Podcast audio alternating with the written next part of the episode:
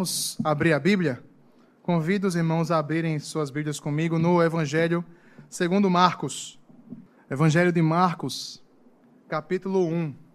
Nós vamos ler dos versos 1 ao verso 8. Vamos ler a palavra de Deus. Diz assim a palavra do Senhor.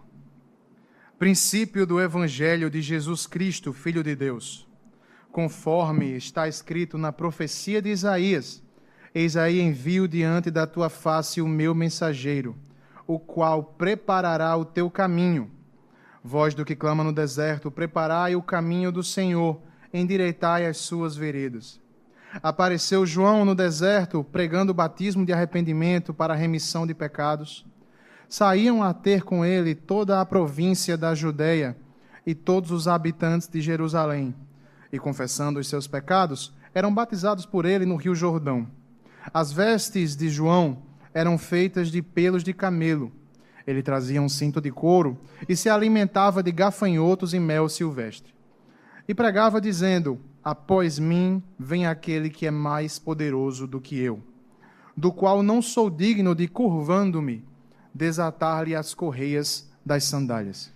Eu vos tenho batizado com água, ele, porém, vos batizará com o Espírito Santo. Amém. Vamos orar mais uma vez. Senhor bondoso Deus, eterno Pai, eis aqui a tua santa, infalível, imutável palavra. Te rogamos, ó Deus, que através dela fale ao teu povo. Te rogamos, ó Deus, que ilumine o nosso entendimento. Te rogamos, ó Deus, que venha a tratar aquilo que precisa ser tratado em cada um de nós, para a honra e glória do seu santo nome. Te rogamos, ó Deus, que através da tua palavra o Senhor nos molde, o Senhor nos faça parecer cada vez mais com Jesus Cristo.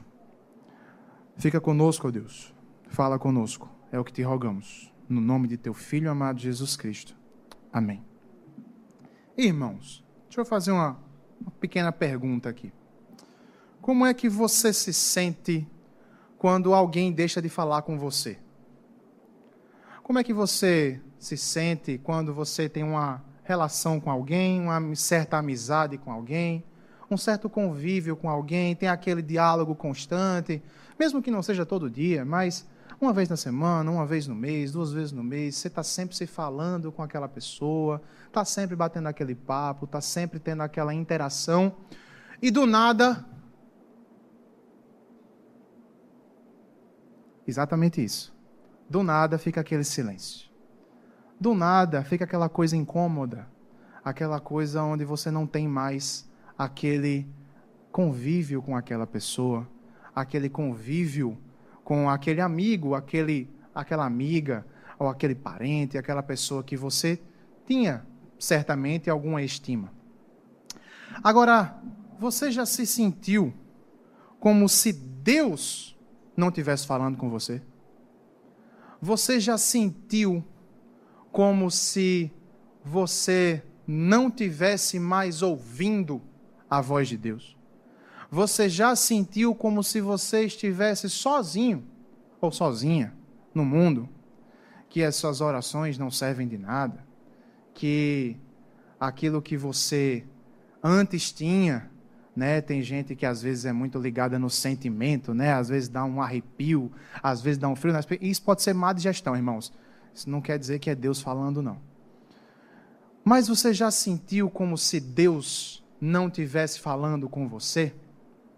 Bom, teve um certo momento da história que Deus de fato ficou sem falar com o seu povo, que foi esse período de 400 anos entre o profeta Malaquias e o profeta João. João, não o evangelista, mas o Batista, que nós acabamos de ler.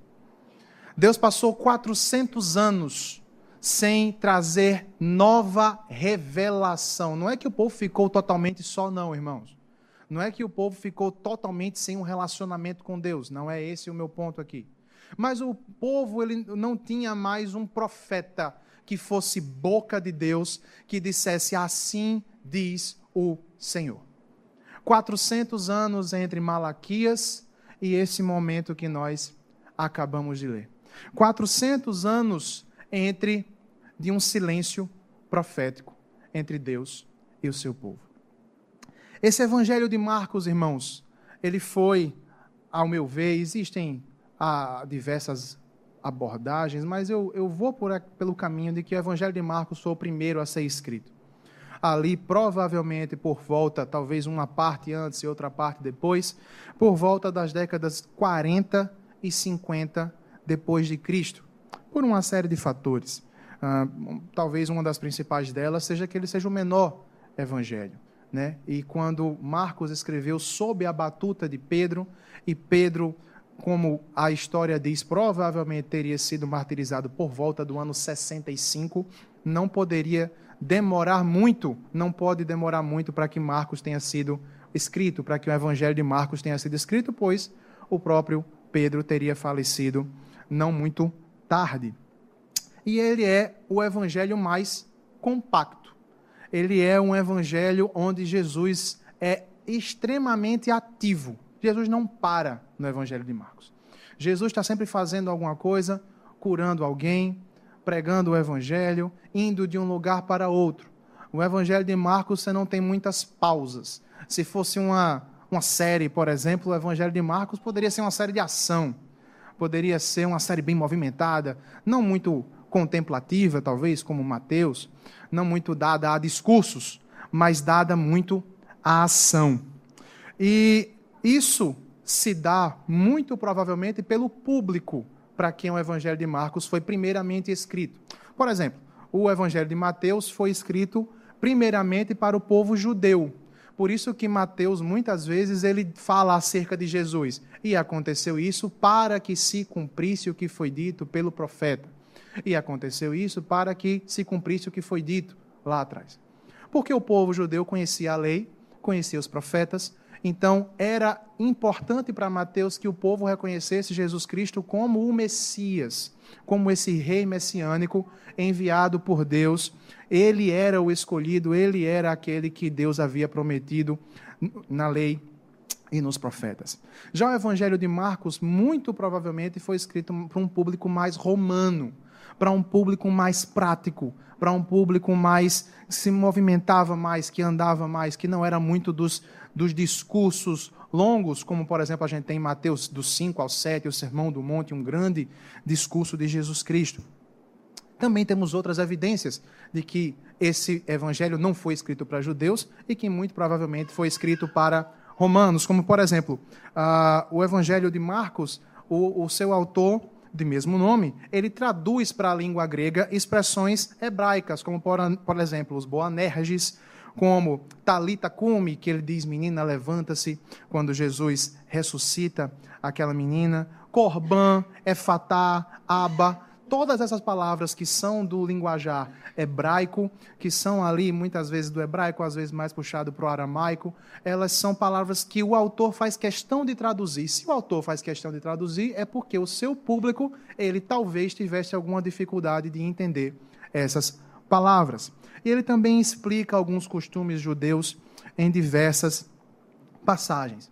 Junto a isso, o comentarista uh, Hendrickson, ele aponta o seguinte, que quando ele menciona as duas moedas de cobre que a viúva lança no gasofilácio, naquele relato de Jesus Cristo, ele equivale essas moedas a um quadrante romano, que era meio centavo, por assim dizer. Posteriormente, lá no capítulo 15 também, quando ele fala dos, do palácio para onde os soldados levaram Jesus, ele diz que era o pretório romano.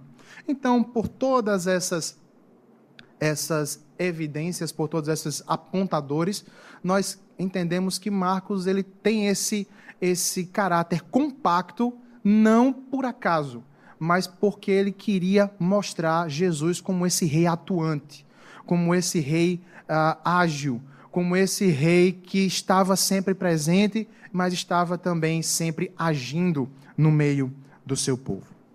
Mesmo sendo consideravelmente menor do que Mateus e Lucas, tem alguns detalhes, por exemplo, que não são mencionados nos outros evangelhos.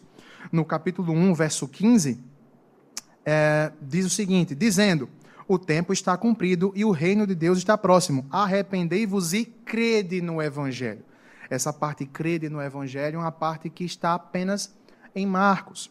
No capítulo 1, ainda, verso 31, diz o seguinte: Então aproximando-se, tomou-a pela mão. Aqui, quando Marcos relata a cura que Jesus está fazendo aqui da sogra de Pedro, Jesus não apenas toca na sogra de Pedro, mas como ele toma pela mão. No capítulo 2, verso 2, ah, diz o seguinte: quando Jesus está ah, ensinando, quando Jesus vai curar um paralítico, ele diz que muitos afluíram para ali e tantos que nem mesmo junto à porta eles achavam lugar. Então, esse detalhe, nem mesmo junto à porta, é um detalhe peculiar de Marcos. Então, esses detalhes, irmãos, servem para duas coisas. Primeiro, para nos mostrar que, ah, pelo fato do livro de Marcos ser menor, ele não é menos inspirado, nem tampouco menos importante do que os outros evangelhos que são maiores. E eles nos mostram que Marcos ele tem um toque mais de uma certa vivacidade no seu evangelho. Ele traz as coisas para o chão de fábrica. Ele traz as coisas para o nosso dia a dia. Ele mostra as cores das, dos eventos que ele está narrando através desses detalhes que ele expõe. E por último, irmão, dessas características básicas do Evangelho de Marcos, ele é provavelmente o mais cronológico dos evangelhos especialmente dos sinóticos, né? Mateus, Marcos e Lucas. O Evangelho de João ele é bem peculiar, ele é bem diferente dos demais. Às vezes é possível a gente observar os evangelhos, os eventos narrados por Lucas em paralelo com os eventos narrados por Marcos. Às vezes esse paralelo é traçado com Mateus. Quando Mateus ele fala mais discurso, a gente vê Lucas andando em paralelo com Marcos. Quando Lucas para para fazer um discurso ou para colocar alguma coisa que não tem em Marcos, a gente vê Mateus caminhando em paralelo com Marcos também.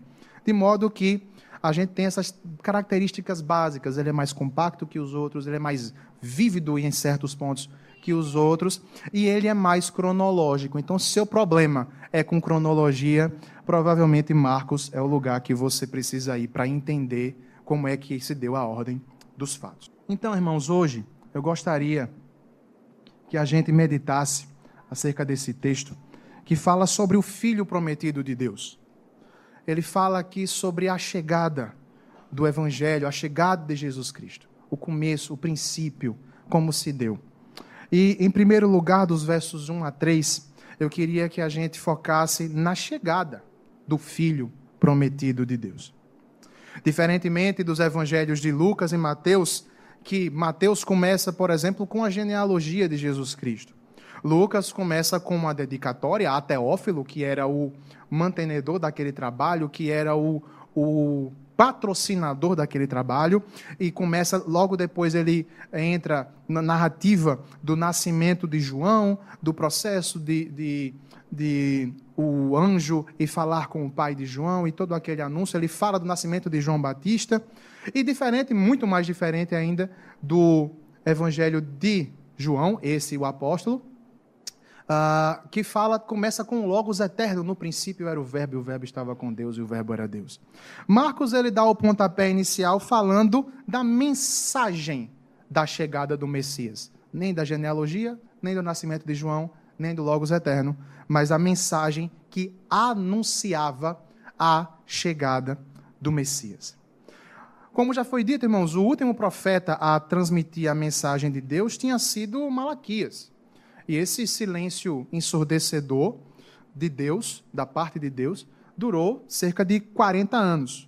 Entretanto, no momento certo, o silêncio chegou ao fim.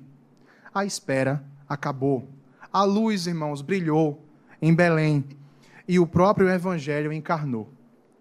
Pois, aqui no livro de Marcos, para Marcos, a palavra Evangelho ela tem um sentido muito importante. E como entendemos que Marcos foi provavelmente o primeiro evangelho a ser escrito e um dos primeiros livros do Novo Testamento, excetuando ali algumas epístolas, a palavra evangelho foi usada uma das primeiras vezes por aqui, por, por Marcos. E aqui, para Marcos, Jesus é tanto o autor como o conteúdo dessa mensagem. E essa palavrinha evangelho que nós conhecemos tão bem, ela não nasceu com, com Cristo. Ela não nasceu com a encarnação do, daquele que é o evangelho com E maiúsculo. Ela era usada antigamente, no grego clássico, irmãos, antes de Cristo nascer, algumas centenas de anos, inclusive, antes de Jesus nascer. E ela tinha a ver sempre com, normalmente, via de regra, com mensagens maravilhosas. Mas não apenas, nós, nós entendemos que, já aprendemos desde cedo, né, que evangelho é boa notícia, boa nova, mas às vezes boa notícia para a gente é que vai fazer sol. Não quer dizer que isso seja ruim, mas isso não traduz o tamanho do, da palavra, do peso da palavra. Era algo maravilhoso, como por exemplo, nós vencemos a guerra. A guerra acabou. Nós vencemos. E essa mensagem, ou até às vezes o próprio mensageiro, era chamado de evangelho ou de evangelion, que é a palavra que deu origem ao que nós conhecemos. E eram a, a, coisas que por vezes eram tão excepcionais que eram consideradas como dádivas dos próprios deuses. E aí Marcos, ele ressignifica essa palavra e ele traz essa palavra que não era uma dádiva dos deuses, mas era uma dádiva do único e verdadeiro Deus vivo. Essa notícia sublime nada mais é do que o cumprimento de tudo daquilo que já tinha sido anunciado pelo próprio Deus, pelo mesmo Deus, através dos seus profetas. Aqui no texto, no verso 2, o evangelista menciona nominalmente apenas o profeta Isaías. Mas ele cita aqui dois profetas. Ele cita Malaquias 3:1 e depois cita Isaías 43. Talvez ele tenha usado isso só por questão de representação, Isaías como representando o corpo dos profetas. É, é difícil dizer. Mas a verdade é que quando ele fala, ah, Eis aí envio diante da tua face o meu mensageiro, o qual preparará o, o teu caminho, ele está falando de Malaquias 3:1. E no verso 3, vós que clama no deserto, preparai o caminho do Senhor, endireitai as suas veredas, ele está falando de Isaías 43.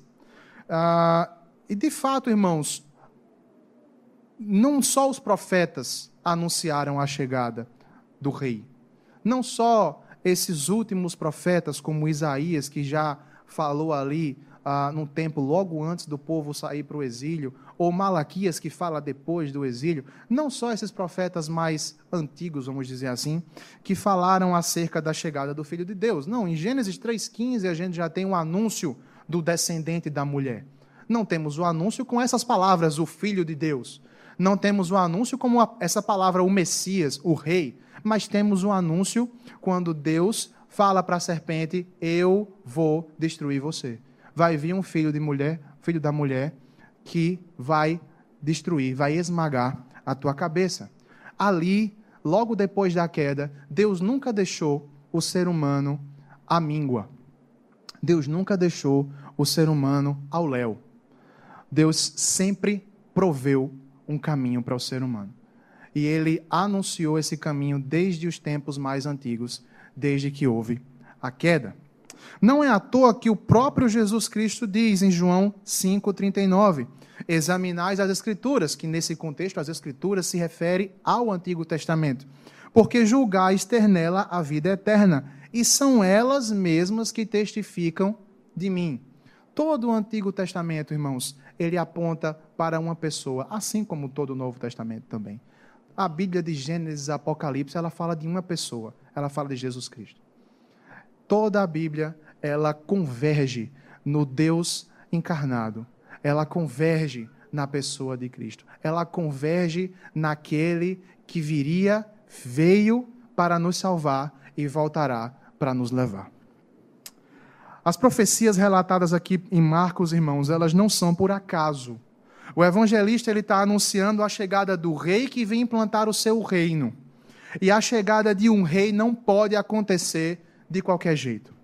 A ideia aqui, tanto da profecia de Malaquias como da profecia de Isaías, retratadas nesse texto, irmãos, elas evocam a chegada de um rei, a, a movimentação de um rei de um lugar para outro. Quando um rei se deslocava, e lembre aqui daquele contexto, irmãos. Lembre do contexto que os reis, até os reis aqui precisavam andar de cavalo, ou de carruagens, ou de carroças, seja lá o que você quiser chamar. Mas a, até mesmo os reis desse contexto não sabiam, não andavam de carro.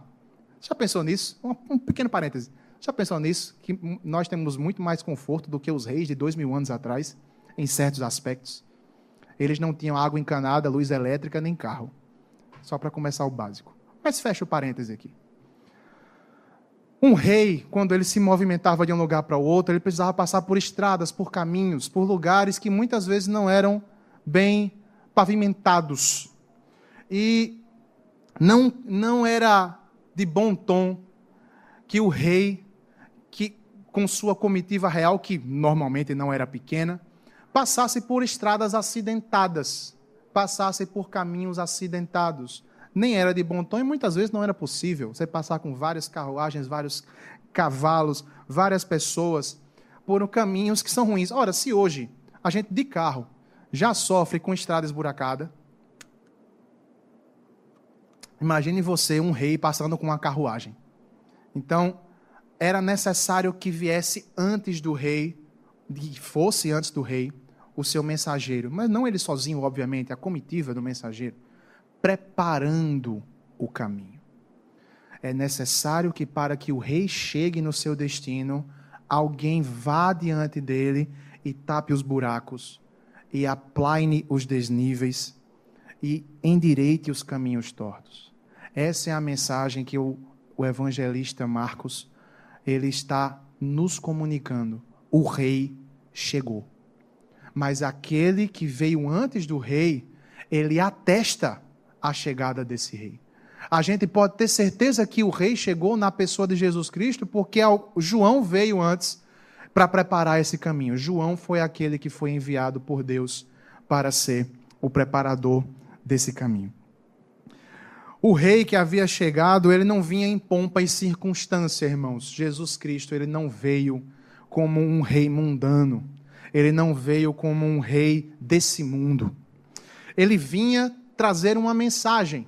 E como ele disse, para ser um pouco redundante, o reino dele não era desse mundo. Mas ele veio trazer uma mensagem. Ele veio trazer algo que não era fisicamente palpável. Ele veio trazer o evangelho, a mensagem de arrependimento que o próprio Marcos relata no capítulo 1, verso 15. O tempo está cumprido e o reino de Deus está próximo. Arrependei-vos e crede no Evangelho. Essa mensagem que Jesus está proferindo aqui no capítulo 1, verso 15, é a mensagem que ele veio trazer.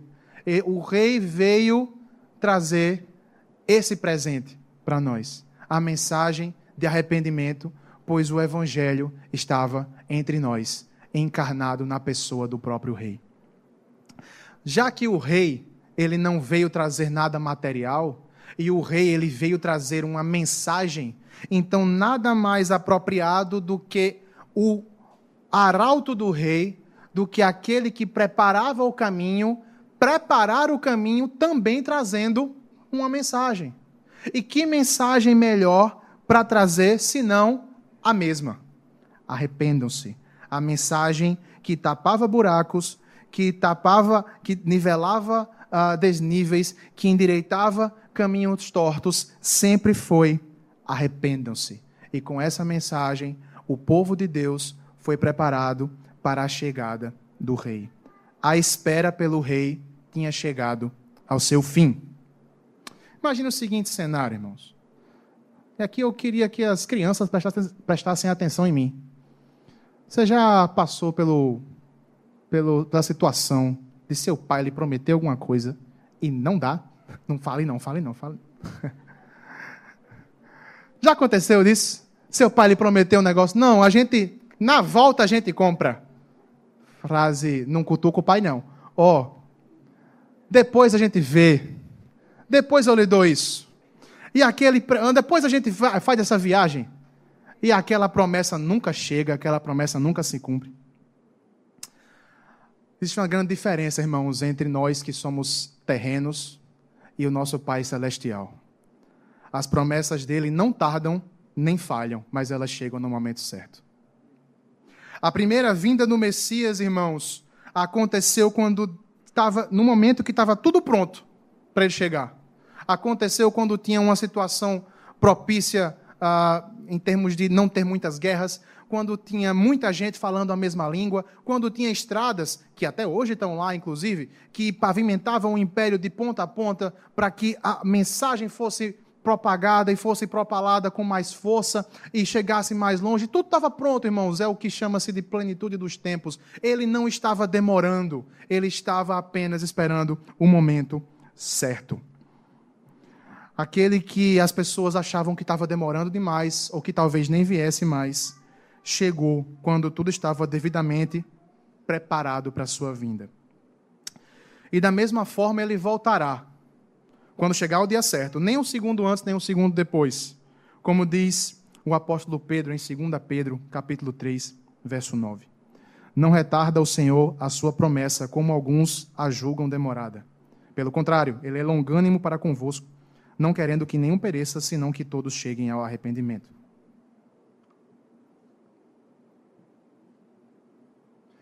E aí você pode perguntar para mim, Patrick, o que é que isso tem a ver comigo?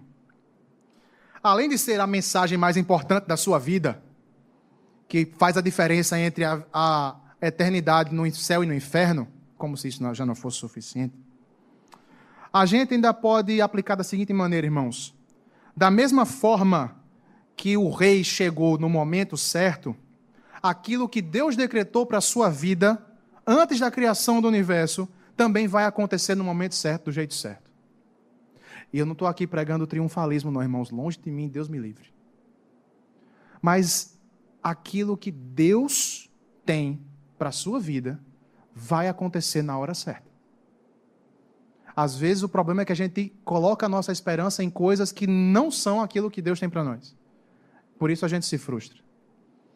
Mas se a gente aprender a depender na vontade do Rei eterno, que reina sobre céus e terra, nós vamos deixar de lado coisas como ansiedade, como incredulidade.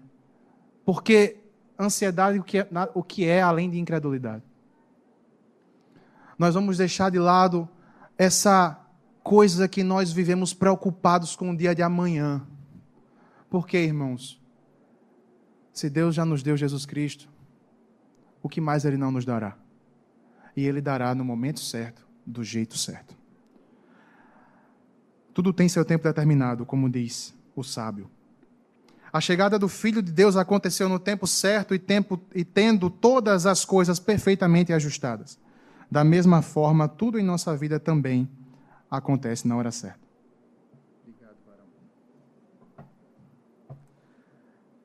Segundo ponto, irmãos, dos versos 4 a 6 o arauto do Filho prometido de Deus. O ministério de João Batista também, embora num grau bem menor, tinha sido pré-anunciado.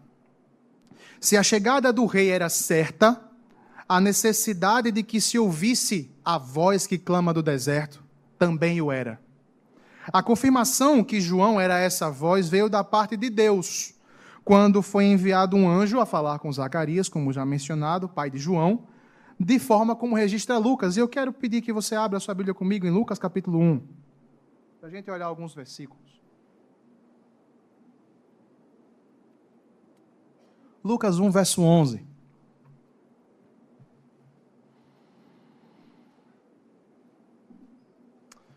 Eis que lhe apareceu um anjo do Senhor em pé à direita do altar do incenso. Vendo, Zacarias turbou-se e apoderou-se dele o temor. Disse-lhe, porém, o anjo: Zacarias, não temas, porque a tua oração foi ouvida. E Isabel, tua mulher, te dará à luz um filho, a quem porás o nome de João. Verso 16. E converterá muitos dos filhos de Israel ao Senhor seu Deus e irá diante do Senhor no espírito e poder de Elias, para converter o coração dos pais aos filhos e converter os filhos, com, perdão, dos pais aos filhos, converter os desobedientes à prudência dos justos e habilitar para o Senhor um povo preparado. Pule um pouquinho para o verso 76, ainda desse capítulo 1 de Lucas, que diz o seguinte: Tu, menino, serás chamado profeta do Altíssimo, porque precederás o Senhor, preparando-lhe os caminhos, para dar ao seu povo conhecimento da salvação no redimi-lo dos seus pecados. O ministério de João não veio da cabeça de João. O ministério de João, irmãos, ele não veio da vontade própria de um homem que queria fazer o que queria e ponto final. O ministério de João foi anunciado por Deus por um anjo aos seus pais. O ministério de João foi pré-anunciado lá em Isaías, como a gente já viu, a voz que clama do deserto é João. O ministério de João, irmãos, o arauto do rei tinha uma tremenda importância. O ministério de João, por mais que tenha sido breve e tenha acabado de forma brutal, ele foi um ministério fiel. E aqui um parêntese, irmãos. Eu creio piamente, do fundo do meu, do, do fundo do meu coração, que essa tem que ser a nossa maior preocupação. Que o nosso serviço, e ministério é serviço, mas daqui a pouco a gente vai falar sobre isso. Que o nosso serviço a Deus, não importa se ele aparece, se ele não aparece. Não importa se as pessoas vêm, se as pessoas não vêm. Não importa se eu vou receber aplauso por isso ou se eu vou receber críticas por isso. Não importa se chove convertido ou se aparece dois ou três. Entre algumas aspas. Mas o que mais importa, irmãos, é que nosso ministério, nosso serviço a Deus seja fiel, seja de acordo com aquilo que Ele quer, não aquilo que nós queremos. João pregava no deserto, que tinha sido dito pelo profeta. Ele pegava uma, pregava uma mensagem direta, irmãos. Eu fico assim, triste.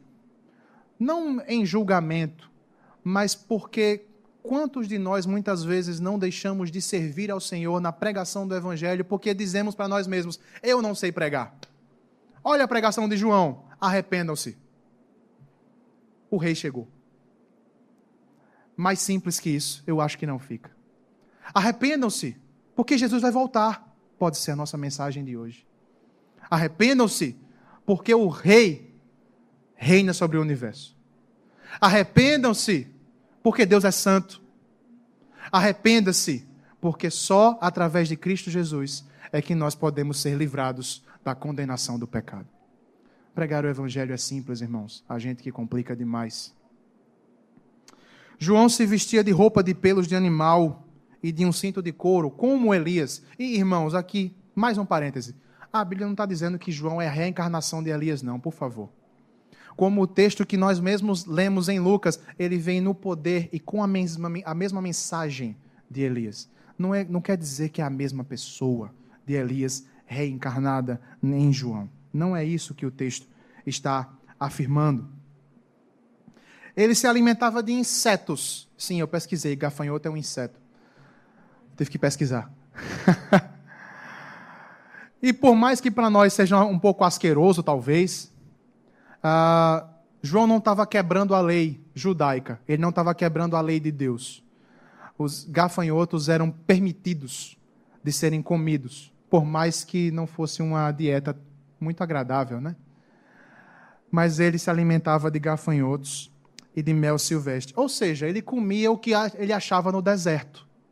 Ele vivia no deserto com roupas simples de pelo de animal, sem nenhuma pompa, sem nenhuma estrutura, sem nenhuma rede de apoio, e ele vivia do jeito que dava e comia o que encontrava. Mas, como Jesus disse, ele foi o maior dos nascidos de mulher. Próprio Jesus testemunhou a respeito disso. O anunciador do Messias era alguém simples que contrariava todos os perdão, que contrariava todos os estereótipos dos líderes religiosos do judaísmo daquele contexto. Irmãos, a tradição diz que tinha roupa de fariseus que dava para se vendidas, daria para alimentar muita gente. Daria para alimentar várias famílias. Da, vou usar aqui um paraibanês, da chiqueza, que era a roupa dos mensageiros do evangelho, dos mensageiros, dos, dos ensinadores da lei naquele contexto. Procuravam status e certamente não tinham insetos como fonte de alimento. O status que eles procuravam era tão flagrante que Jesus denuncia isso várias vezes. Jesus denuncia isso quando ele ensina a orar antes da, de falar da oração dominical, poucos versos antes, Jesus diz: Não façam como os hipócritas que oram no meio da praça ou no meio da sinagoga para serem vistos pelos homens. Buscavam serem vistos, buscavam status. O arauto do rei não buscava nada disso. Ele não estava no meio das sinagogas, nem nos lugares de honra, nem de notoriedade, mas ele anunciava o evangelho de um lugar sem totalmente nenhum luxo. E mesmo não tendo estrutura, de não ter suporte financeiro, João acabou chamando uma atenção de muita gente para ouvir a mensagem. De modo que o verso 5 diz: saíam a ter ele toda a província da Judeia e todos os habitantes de Jerusalém. É muita gente, irmãos. Toda uma cidade, estou falando aqui só de Jerusalém, toda uma cidade o texto diz que foi ouvir a mensagem de João. Quer dizer que vai ser sempre assim? Não, quer dizer que foi assim com João. Mas o ponto é: Deus estava agindo através do seu arauto. João se tornou muito popular. Suas palavras foram ouvidas por muitos. Mas mais importante que isso, é que ele foi obediente e pregou a mensagem que lhe foi confiada. Ele não acrescentou nada, ele não diluiu a mensagem. Não, ó, veja bem, porque o amor de Deus, isso não está errado, não, tá? O amor de Deus é muito grande e cobre multidão de pecados, isso é verdade. Mas a mensagem da época que o povo precisava ouvir era arrependam-se. O povo precisava ser chamado a arrependimento. Ele não chamou os líderes religiosos de vossas excelências, ele chamou de raça de víboras. Não porque nós devemos desacatar os líderes religiosos, os líderes eclesiásticos, mas porque eles eram hipócritas. Porque eles viviam uma coisa e pregavam outra, porque eles não entravam no céu e não deixavam ninguém entrar, como Jesus diz depois. Colocavam pesos, fardos pesados demais nas pessoas que não eram impostos pela palavra de Deus nem amenizou o evangelho, nem diluiu, nem acrescentou, nem tirou nada. Um exemplo que me vem à mente, irmãos, porque a gente, quando vê um, um cara como João, assim, João foi fiel à palavra. O que, foi que aconteceu? Toda a província da Judéia e Jerusalém vieram ouvir ele. Então quer dizer que se eu for ouvir, eu vou encher um estádio. Não, não é isso. Noé, por exemplo, foi fiel à palavra de Deus também. Ele pregou aquilo que Deus mandou pregar em daqui a pouco Jesus, Deus, perdão, vai fazer chover. E vai encher isso aqui de água. Passou 120 anos pregando. Que foi o tempo de fazer a, a, a arca. Pregou. Quantos se converteram? Zero. Mas Deus se agradou de Noé. Porque o ministério dele foi fiel. Apesar dos seus pecados, apesar dos seus erros, ele fez aquilo que Deus mandou ele fazer. O fruto, quem dá é Deus.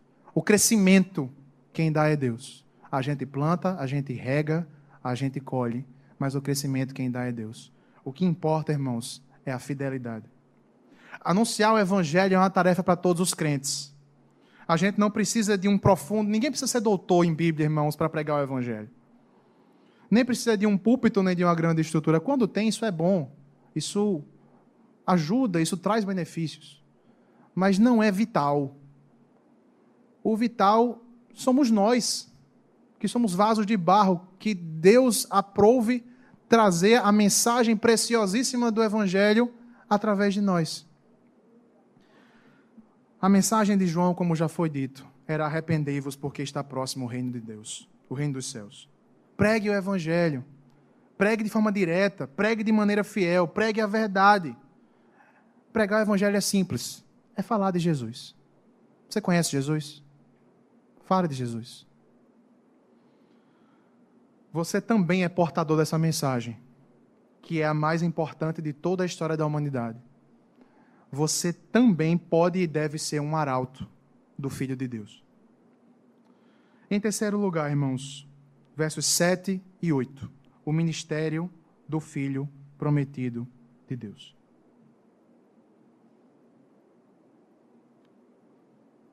Esses versos finais, irmãos, desse trecho, mostram o entendimento de João Batista acerca de si mesmo e de seu ministério.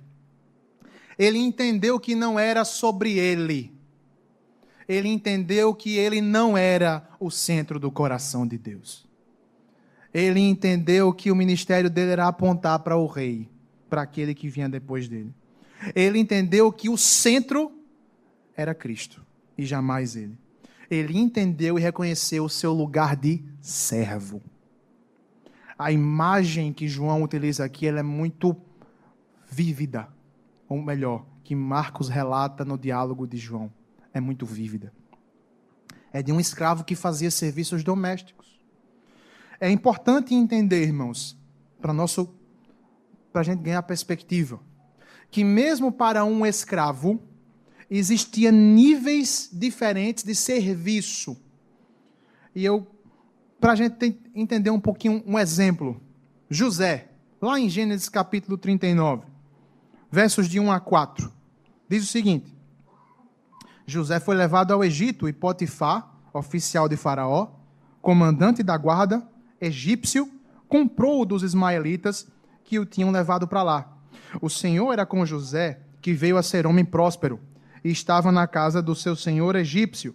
Vendo Potifar que o Senhor era com ele e que tudo o que ele fazia o Senhor prosperava em suas mãos, logrou José mercê perante ele, a quem servia. E ele o pôs por mordomo de sua casa, ele passou às mãos tudo o que tinha. Então fica claro que existe uma diferença entre o escravo, que é mordomo, como o texto diz, de uma casa, de um governante de um dos maiores impérios, talvez o maior império do seu contexto, que era o Egito, e o escravo que faz serviços de o serviço de limpar os pés de quem chega da rua. São distinções diferentes.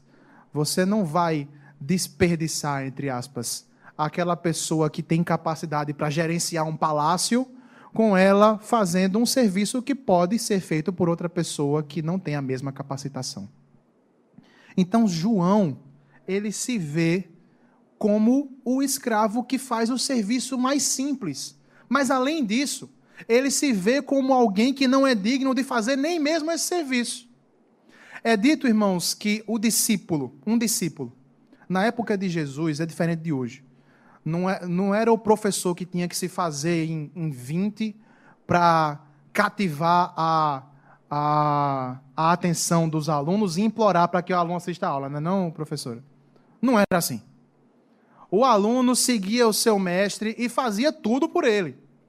Mas a única coisa que o discípulo não fazia, que quem fazia era só o escravo, era desatar a sandália e lavar os pés. Então João, ele se vê como alguém comparado a Cristo, inferior a esse servo. Não como autodepreciação, irmãos. Não como quem diz, ah, eu não sou ninguém, eu não valho nada, eu não presto para nada. Não, não é isso. A ideia não é essa. Mas a ideia é enfatizar de quem ele estava falando. O serviço para quem ele estava dizendo. Depois disso, João afirma: Eu vos tenho batizado com água. No, na, no trecho anterior, ele também fala de batismo e eu suprimi essa parte não foi por acaso, foi de propósito, nós vamos tratar tudo aqui. Eu vos tenho batizado por água, porém, ele, porém, vos batizará com o Espírito Santo. O batismo anunciado por João aqui, esse servo do Senhor, ele é o batismo de arrependimento, que é o que está no verso 4. Aqui a ideia não é que o batismo gera arrependimento, muito menos que gera salvação. Mas a ideia é que é um símbolo externo de uma graça que já foi recebida internamente.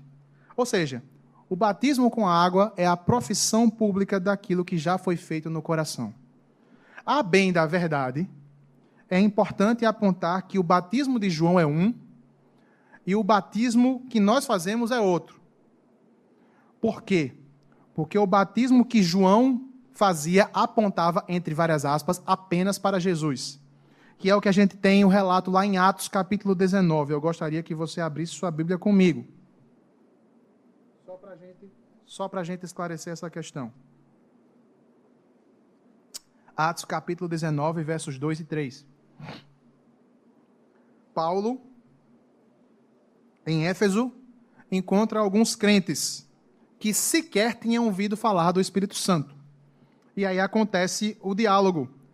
Atos 19, 2 e 3. Perguntou-lhes: Recebestes porventura o Espírito Santo quando crestes? Ao que lhe responderam: Pelo contrário, nem mesmo ouvimos que existe o Espírito Santo. Então Paulo perguntou: Em que, pois, fostes batizados? Responderam: No batismo de João. Ou seja, é diferente daquilo que nós vemos lá em Mateus, olhe lá comigo, Mateus 28. Mateus 28, 19. É uma forma diferente e é algo um, um pouco diferenciado. Lembrando que João era profeta, João nasceu na antiga aliança. A nova aliança é instituída por Cristo. Toda a ceia que é, é mencionado o texto, este é o sangue da nova aliança. E juntamente com o sacramento da ceia, o sacramento do batismo, também instituído por Jesus na nova aliança, também é diferenciado. Mateus 28, 19. Ide, portanto, fazei discípulos de todas as nações, batizando-os em nome do Pai, do Filho e do Espírito Santo. Então, fechando esse parênteses aqui, irmão, só para deixar claro que o batismo tem um pouquinho diferente, mas esse não é o foco. E eu quero voltar aqui para o foco que é a convocação, o chamamento para o arrependimento. Essa é a centralidade do texto.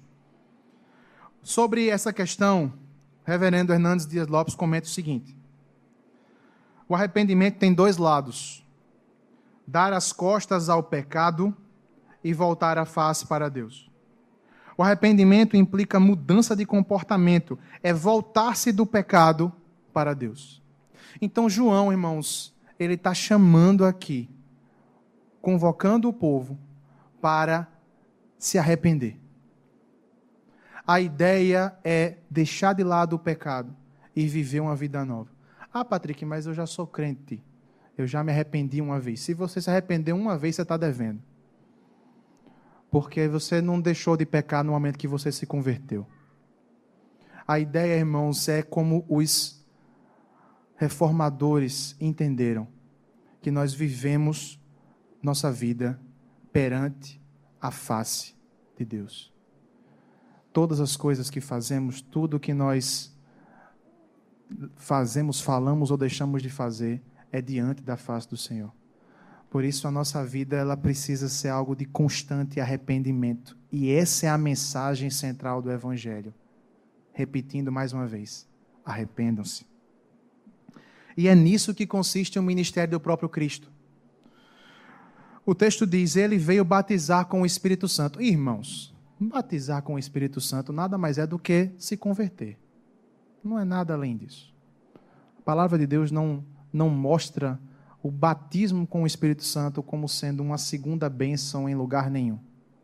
Com todo respeito aos nossos irmãos. O que o texto está falando aqui é de arrependimento. Eu, João diz, eu faço o símbolo externo. Eu molho. E também o texto não fala que João imerge ninguém. Não fala que ele mergulha, apesar da palavra batismo ter esse significado literalmente. Mas o texto não fala que João fazia assim. De forma clara, não. Mas João está dizendo: eu molho as pessoas com água. Ele é que dá o Espírito Santo. Ele é que traz a verdadeira salvação. Ele é que tem poder de fazer aquilo que só Deus faz porque Ele é Deus. Esse é o ministério de Jesus Cristo. Esse é o ministério de que no qual todos os crentes em todos os lugares, em todas as épocas, são feitos morada do Espírito Santo. Só Jesus pode dar o Espírito de Deus. Nenhum de nós aqui pode fazer isso. Irmãos, a gente não tem a certeza da salvação das outras pessoas. Você só pode, ser, você só pode ter a sua. Tampouco a gente também não pode ter a certeza da condenação de seu ninguém. Entretanto, uma marca central daquele que recebeu o Espírito Santo é o desejo e a voluntariedade de servir. Nesse texto, nós temos o exemplo do próprio João Batista, mas o, o, exemplo maior, o exemplo a ser seguido não é o de João Batista, apesar de ser um exemplo bom de servo. O exemplo a ser seguido é o, o que foi deixado pelo próprio Cristo, lá em João 13, a partir do verso 12 é narrado o seguinte: Depois de lhes ter lavado os pés, tomou as vestes e, voltando à mesa, perguntou-lhes: Compreendeis o que vos fiz? Se vós me chamais o Mestre e o Senhor, e dizeis bem, porque eu o sou. Ora, se eu, sendo o Senhor e o Mestre, vos lavei os pés, também vós deveis lavar os pés um dos outros, uns dos outros. Porque eu vos dei o exemplo para que, como eu fiz, façais vós também. Um pequeno aviso, irmãos. Isso não é sobre higiene do corpo. Jesus está dizendo: se eu fiz o trabalho desse escravo, desse servo, eu que sou senhor e mestre de vocês, fiz esse trabalho do servo que muitas vezes é o servo mais menosprezado vocês também precisam fazer isso com, uns com os outros. Nesse tópico, irmãos, a gente tratou do ministério de Jesus. O ponto é que ministério é serviço. Hoje a gente tem a palavra ministro com muita pompa. Ministro do Supremo Tribunal Federal. Goste você ou não, é um cargo de muita muito elevado no nosso país. Mas ministro no Novo Testamento é a tradução da palavra escravo, palavra doulos, que é a mesma palavra que é traduzida em outros lugares, como servo, como escravo. Ministro, irmãos, é servo. Ministério é serviço. Jesus se submeteu voluntariamente à vontade do Pai. Seguir o seu exemplo é servir sem restrições, sem nhenhenhen. Ah, porque isso eu não quero fazer, porque eu só sei fazer isso, porque eu só sei fazer aquilo. Irmão, eu vou repetir aqui uma, uma frase que eu já ouvi muito do pastor. Trabalho tem. Não é não, presbítero? Trabalho não vai faltar. O que falta é vontade de servir, irmãos. Servir de verdade. O que sobra são desculpas. Servir uns aos outros. A palavra de Deus diz que nós devemos carregar uns aos outros nas costas. Quando ela diz suportai-vos uns aos outros em amor, a ideia é essa: carreguem uns aos outros nas costas. Porque quando servimos uns aos outros, nós servimos a Deus. Sirvamos a Cristo de verdade, de maneira digna da vocação com a qual fomos chamados. Por fim, irmãos, eu convido você a abrir a sua Bíblia mais uma vez no Hebreus capítulo 1, verso 1, diz o seguinte: Havendo Deus, outrora, falado muitas vezes e de muitas maneiras aos pais pelos profetas, nestes últimos dias, nos falou pelo Filho, a quem constituiu o herdeiro de todas as coisas. Pelo qual também fez o universo, ele que é o resplendor da glória e a expressão exata do seu ser, sustentando todas as coisas pela palavra do seu poder depois de ter feito a purificação dos pecados, assentou-se à direita da majestade nas alturas, tendo se tornado tão superior aos anjos, quanto herdou mais excelente nome do que eles. O Senhor Deus passou 400 anos sem falar profeticamente ao seu povo. Pois naquele momento ele tinha um propósito para isso. Entretanto, irmãos, o silêncio de Deus deu lugar a um som retumbante de uma milícia de anjos, da multidão celestial, dizendo: Glória a Deus nas maiores alturas e paz na terra entre os homens a quem Ele quer bem. O silêncio de Deus foi rompido, irmãos. E desde então, nunca mais Deus ficou silente. Se você já, já pensou para si mesmo que Deus não está falando com você, irmão, eu te convido, com todo o amor e carinho do mundo, leia a palavra de Deus. Porque Deus não está silente. Deus não está em silêncio hoje. Porque Ele continua falando através do seu filho. Ele continua falando através da sua palavra ele continua falando através daquele que nasceu, cresceu, morreu, ressuscitou, subiu aos céus, está à destra do Pai, voltará para nos buscar e para que possamos viver com Ele eternamente.